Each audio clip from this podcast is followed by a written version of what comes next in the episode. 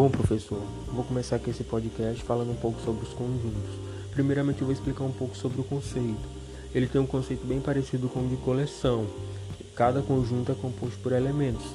Por exemplo, uma coleção de figurinhas é um conjunto, e cada figurinha é um elemento desse conjunto. Uma coleção de carros, por exemplo, também é um conjunto. Cada carro é um elemento desse conjunto, e assim por diante. É bem parecido com o esquema de coleção.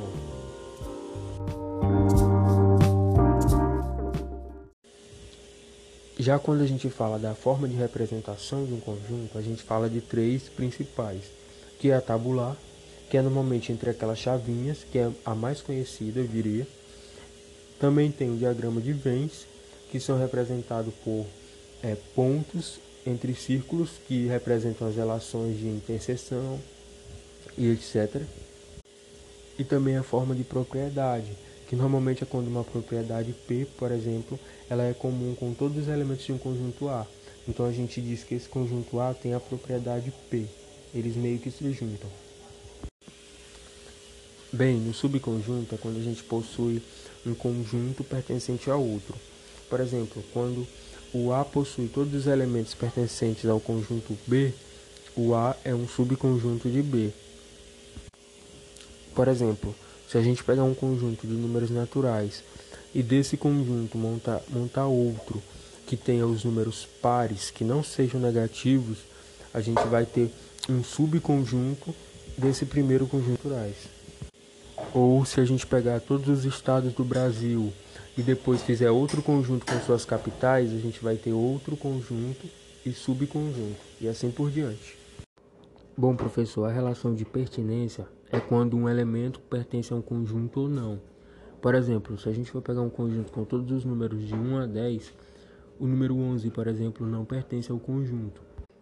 Ou seja, ele não é elemento do conjunto A.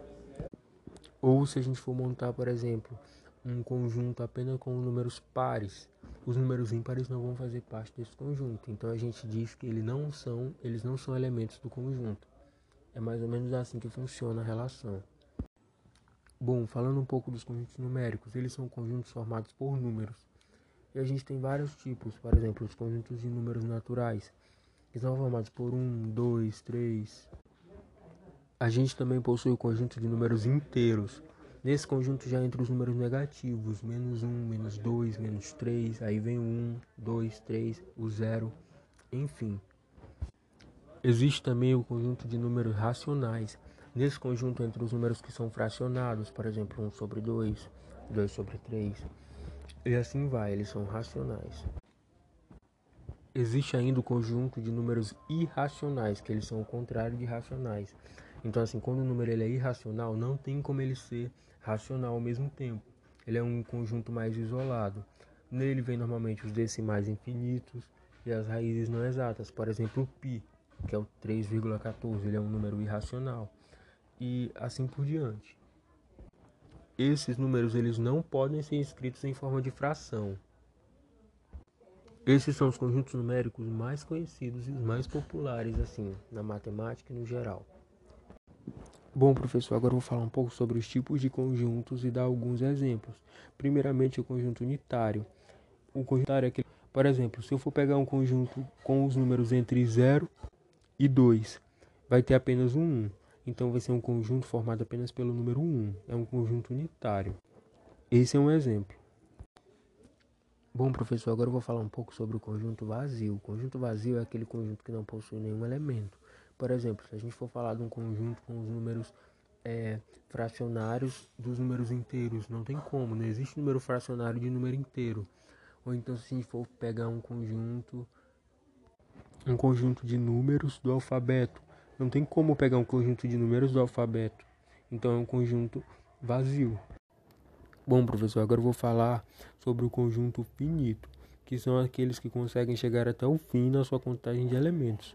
Um exemplo é um álbum de figurinhas. É, se a gente for ver, os elementos desse álbum são as figurinhas, e se a gente for contar, elas vão chegar ao fim. Ou então, os jogadores de futebol da seleção brasileira, se a gente for montar um conjunto com eles, vai ser um conjunto finito e assim por diante. Já o conjunto infinito é aquele que não tem fim. Por exemplo, se a gente for contar todos os números naturais, a gente não vai saber qual é o final.